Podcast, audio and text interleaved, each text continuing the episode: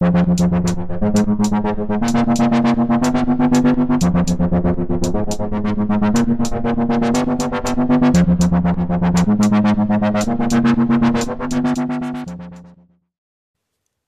buenos días, tardes o noches. Yo soy Santiago Duque y les doy la bienvenida a Exploración Fílmica, un podcast sobre cine. Hoy vamos a hablar de The Untouchables, la película de Brian De Palma dirigida en 1987. Entonces, eh, quiero comenzar diciendo que esta película, la primera vez que la vi, me gustó mucho. Me acuerdo perfectamente que la vi un fin de semana, sin nada que hacer, en, una noche. La vi y quedé deslumbrado. Me, a mí me gustan mucho las películas de gangsters, más que todo gracias a Martin Scorsese. Y quedé pegado a la pantalla durante las dos horas de la película y apenas se acabó me encantó. Eso fue hace varios años, no me acuerdo cuándo, pero para el podcast me la acabé de repetir y aunque sí noté cosas de las que no me acordaba, me sigue gustando y me sigue pareciendo muy buena.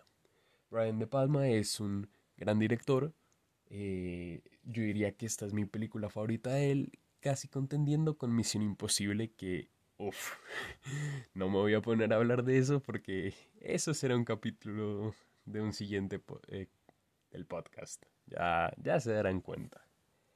Pero bueno, eh, comenzaré diciendo que la historia trata sobre Elliot Ness, una persona de la vida real que fue encargada en atrapar a Al Capone, uno de los mafiosos más grandes de Estados Unidos.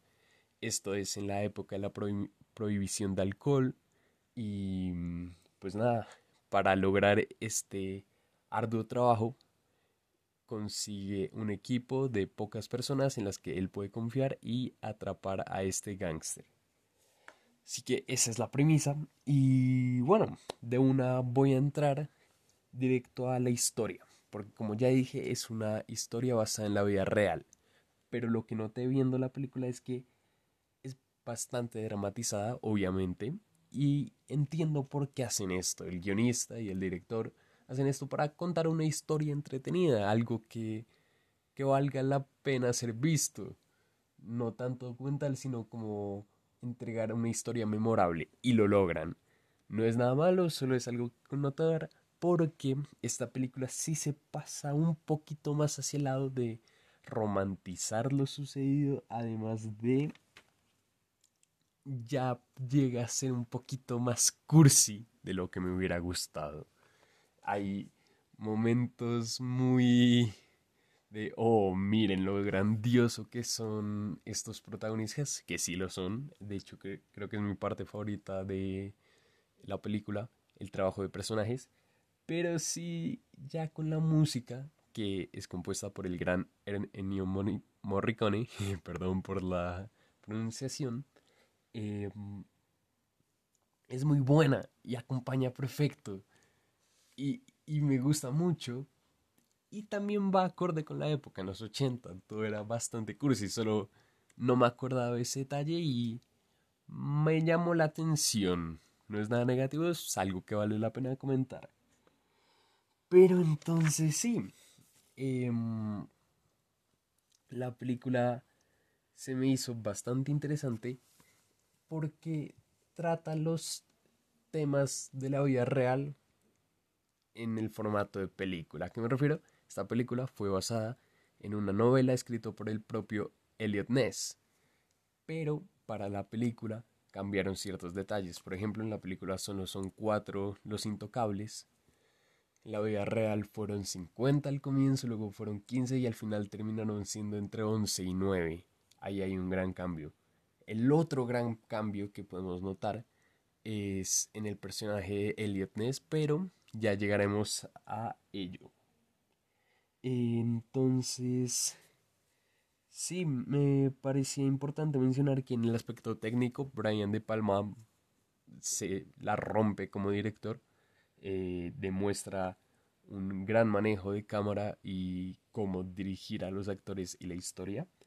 Em, me llama mucho la atención el cómo revela ciertos momentos, ciertos sucesos.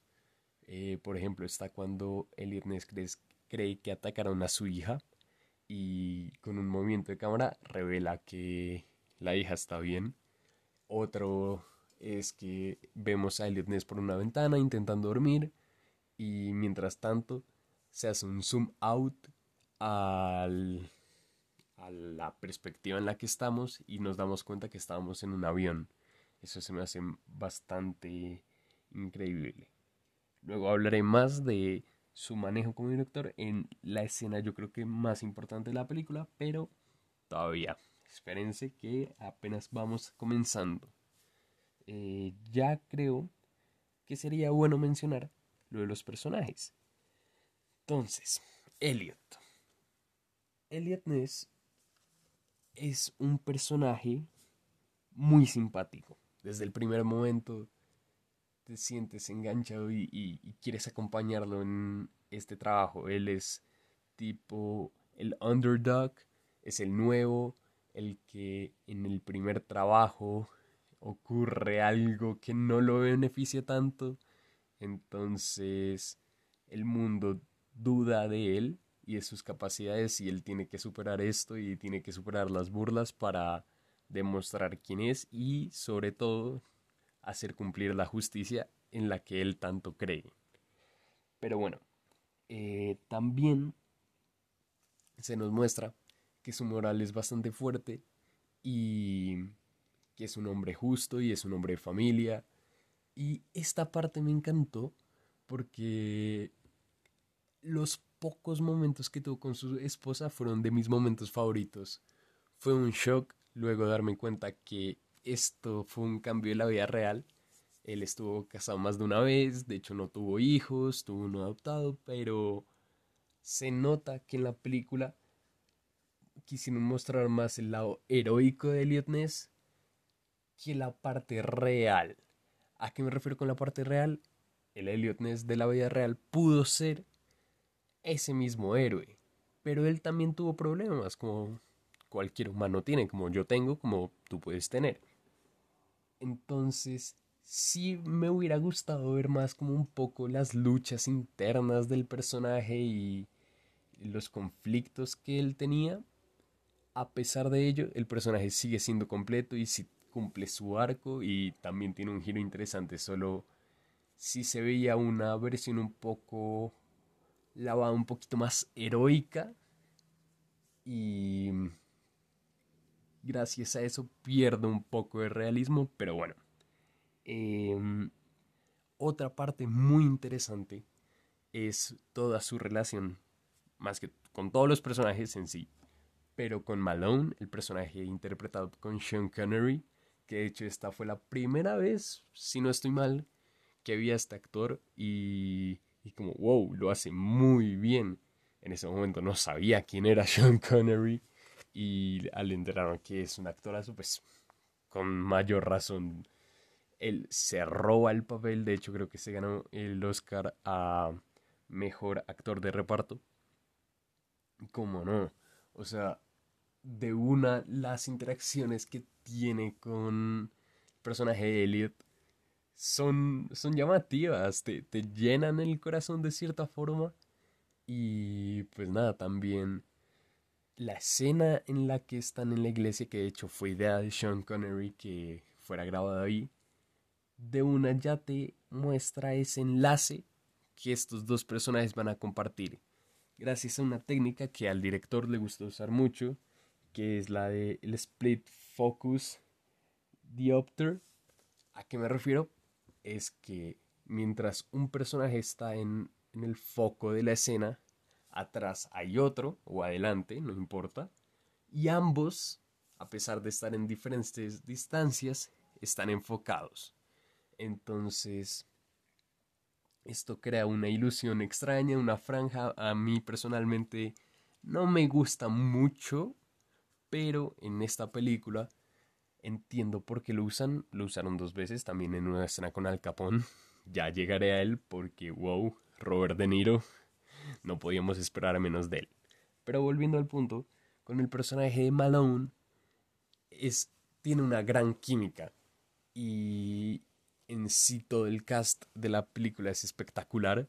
Me impresiona saber que hubo muchas opciones para varios de los personajes, pero menos mal vivimos en este universo paralelo donde estos dos grandes actores terminaron siendo los protagonistas.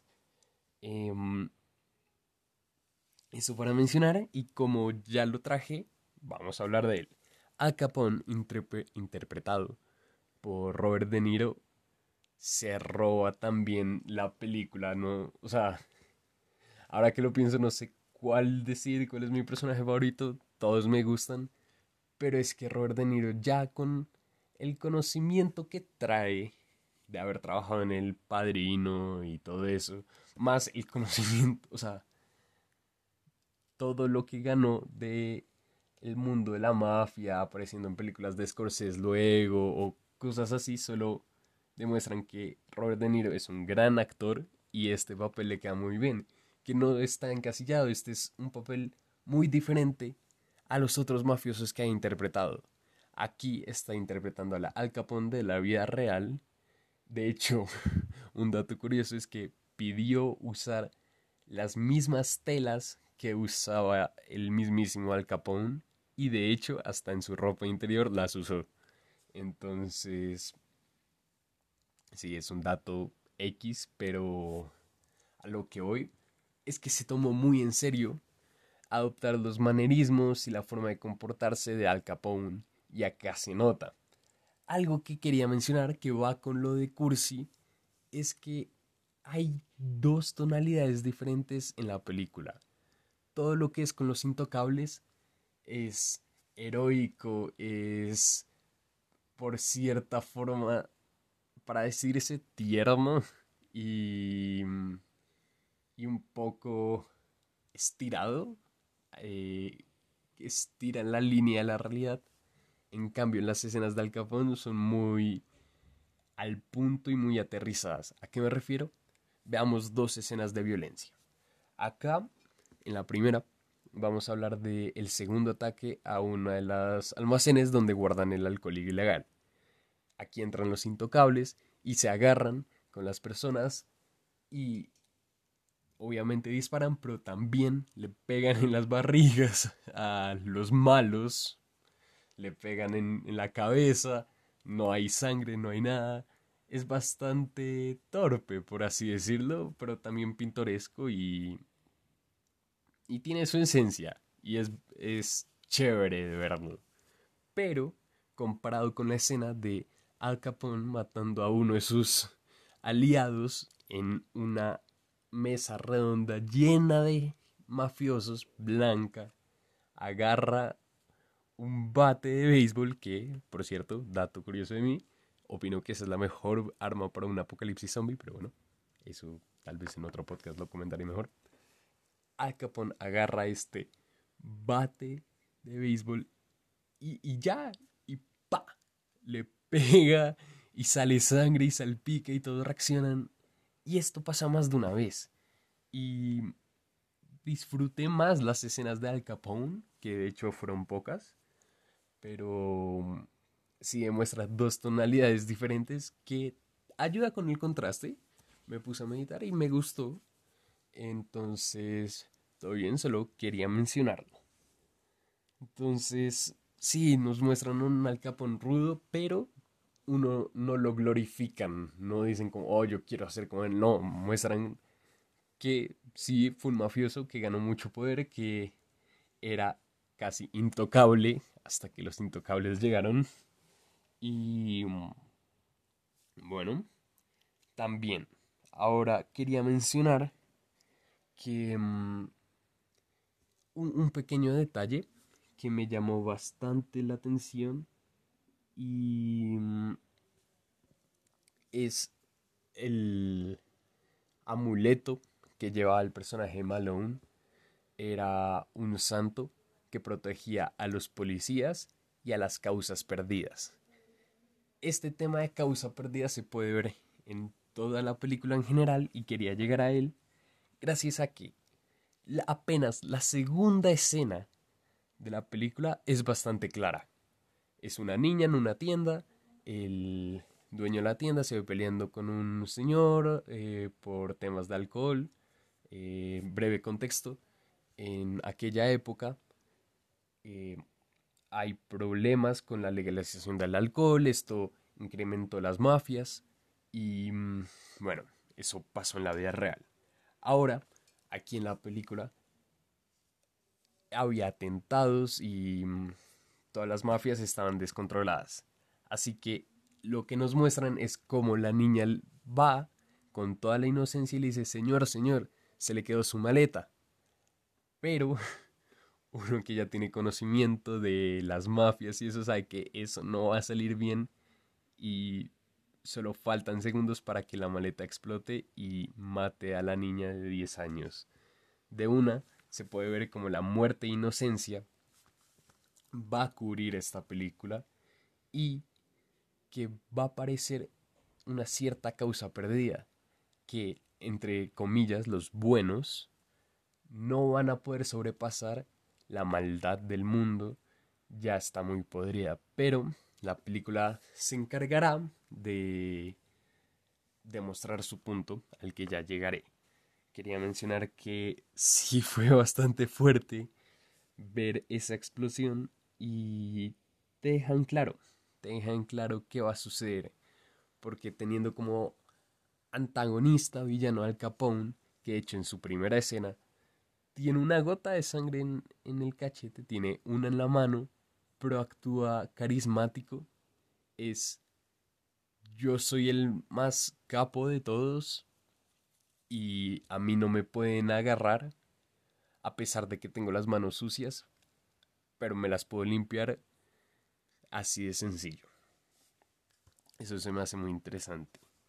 Entonces, ahora, volviendo a lo de las causas perdidas, quería mencionar al personaje de Elliot porque durante toda la película parece que no va a haber un gran cambio con él. Eh, él simplemente está ahí para ejercer la ley, pero es muy interesante cuando llegamos a la parte en la que están en la audiencia de Al Capone y se da cuenta que uno de sus matones tiene una pistola, lo saca, bueno, hay una escena como ahí de, de discusión Luego descubre que este fue el que mató a su mejor amigo y comienza una escena de persecución. Eh, ahí van corriendo y cuando llegan a un techo, el matón está a punto de escapar. Elliot lo tiene en la mira de su pistola, pero decide no disparar. Y esta decisión nos queda claro. Ah, es obvio que Elliot no dispararía lo haría todo como la ley, como él mismo lo dijo al comienzo. Pero el personaje Malone, que fue el asesinado, le dice, ¿hasta qué tan lejos planeas llegar? ¿Qué tan lejos vas a cruzar en toda esta cacería? Y aquí es donde lo vemos interesante, porque entonces, ya cuando está a punto de ser arrestado el matón, empieza a molestar a Elliot, a burlarse de la muerte de Malone y Elliot en un puro ataque de rabia lanza al matón por el, el techo. Entonces acá uno dice, wow, esperen un segundo porque una toma anterior me demostraba que Elliot era inquebrantable, pero justo le tocaron el nervio y ahí rompió a todo su personaje. No digo que desentona con la película, sino que de verdad lograron entrar en él y cambiarlo. Él, al comienzo de la película, no creo que sería capaz de cometer un acto así, pero al ver la violencia que genera esta pelea y todo lo que le ha costado esta guerra, decide hacerlo. A pesar de esto, él sale invicto, pero ¿qué tanto? Sí, meten al Capone a la cárcel, pero ni siquiera era por lo que Elliot estaba buscando. Elliot estaba encargado de la parte que tenía que ver con el contrabando de alcohol y eso, y terminaron metiendo al Capone en la cárcel por eh, evasión de impuestos. Entonces, me llamó mucho la atención que la película sí muestra claramente al Capone está en la cárcel, Elliot terminó siendo un gran hombre de la ley, pero hasta qué punto ganó quién. Esa línea gris que se cruzó, además viendo ya el backstory de la vida real, Elliot después de eso no tuvo tanta fama y gloria. Sí lo ascendieron, eh, tuvo bastantes eh, tuvo bastantes victorias, pero también tuvo varias derrotas. De hecho, no pudo atrapar a uno de los primeros asesinos seriales de Estados Unidos.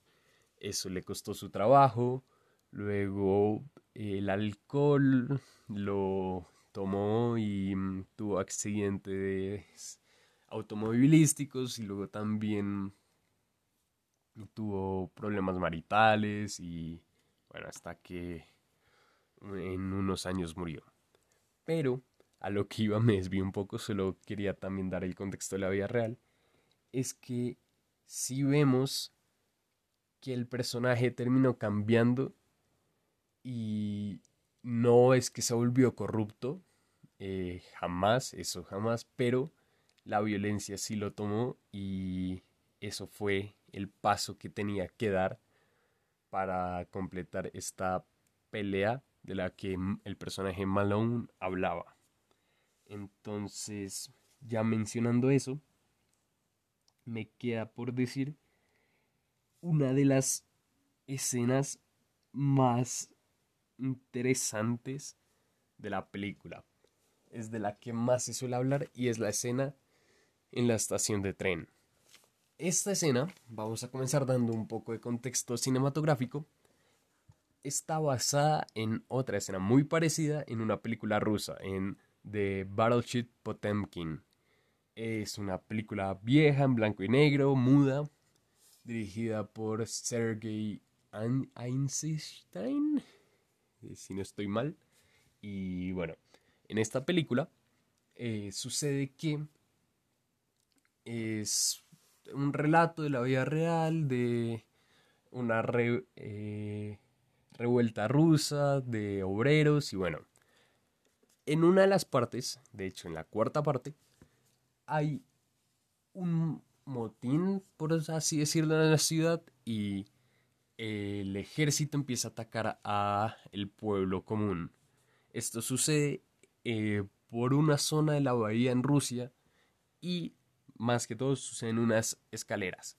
Ahí se encuentra una señora con su hijo en una carretilla de bebé y esta carretilla se empieza a caer por las escaleras y la edición y el cómo toda la teoría nos hace sentir tensos y sufrir y cada segundo, cada fotograma que ocurre te estira y te estira, te estira hasta que no aguantas más y ya el director dice, listo, acá fue, te lanza todo. Es una escena muy tensa. Y Brian De Palma lo que hizo acá fue dividirla aún más, estirar aún más la tensión y el suspenso. Claramente esto se ve porque él es muy fan de Alfred Hitchcock, que pronto quiero hablar de él, pero bueno, volviendo a esta película, em, vemos cómo comienza la escena. Comienza y es Elliot revisando el perímetro, tiene que esperar a que llegue el contador de Al Capone que va a coger un tren para irse a Miami. Entonces ahí está esperando, esperando y mientras tanto observa a una señora con dos maletas y un bebé intentando subir unas escaleras. Esta señora se demora y se demora y empiezan a llegar a más personas hay unos que se ven sospechosos, otros que no. Esta señora todavía no sube. Empieza a subir las escaleras, pero tiene que subir escalón por escalón. Así se va construyendo. Nos muestran tomas del reloj.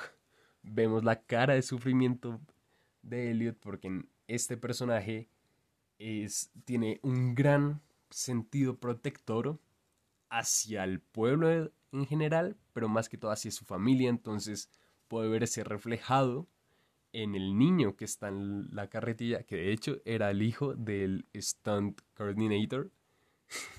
Bastante interesante poner a tu hijo en esas, pero bueno. Em, Entonces, hasta que por fin, ¡pum!, llega el contador. Y ahí, Elliot está atrapado en contra la espada y la pared, siendo la pared el niño y la espada las pistolas de los mafiosos. Un paso en falso y todo puede salir mal. Y casi lo es, porque mata al primer mafioso y se le cae la carretilla. Entonces, todos esos pasos que nos hicieron sufrir para llegar a la cima se van para abajo. Y, y la tensión es el doble. Ahora, cada escalón que se subió es un escalón menos del que el niño puede caer y puede hacerse daño mientras hay disparos, mientras hay gritos, mientras ocurre de todo. Entonces ya por fin llega uno de los intocables que estaba acompañando a Elliot, salva al bebé y ahora llega la otra escena de tensión. Es cuando uno de los mafiosos agarra al contador, lo tiene con la pistola y está ahí y otra vez nos hacen sufrir, no nos dejan respirar y el ritmo va perfecto porque nos daban escenas lentas, luego escenas más lentas, pero con acción encima y ahora nos dan una escena de pura acción. Es un montaje increíble. Ya esto se incrementa más por el conocimiento anterior, así que el director está dándole un premio a la audiencia que pone atención y es porque el personaje que les hablé ahorita tiene una muy buena puntería. Entonces ahí él y Elliot se pasan unas, una cierta conversación pequeña y solo estamos esperando a que el gatillo suene y. Sonó, la escena se acaba, ya no hay más peligro. Esta escena de verdad es para estudiarse y muy, muy buena. Ya lo último que me queda por mencionar es bastante interesante un acercamiento que tiene Al Capone con Elliot Ness. Este acercamiento jamás ocurrió en la vida real, pero acá en la película, Elliot le dice eh, que nunca va a parar de pelear hasta que la pelea se acaba.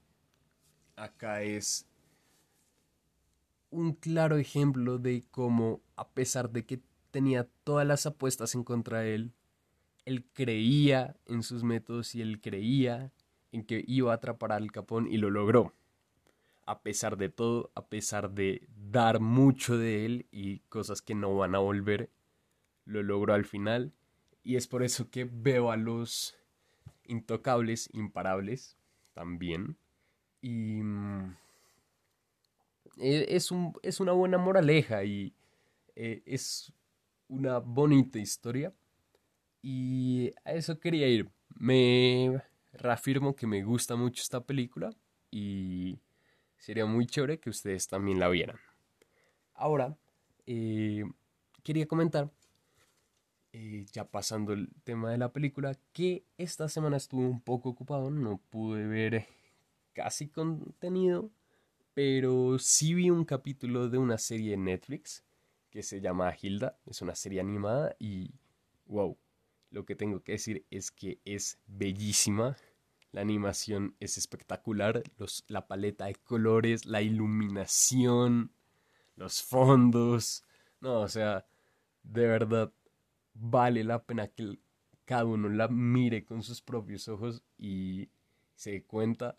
Se ve que es una historia bastante enternecedora y mm, bueno, apenas llevo un capítulo, pero quería mencionarlo para no dejar esta nueva sección que comencé en el capítulo anterior vacía para este.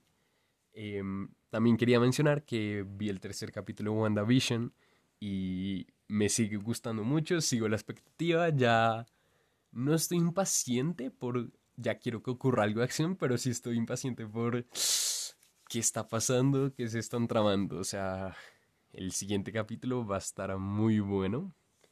Entonces, sí, como dije, estuve un poco ocupado.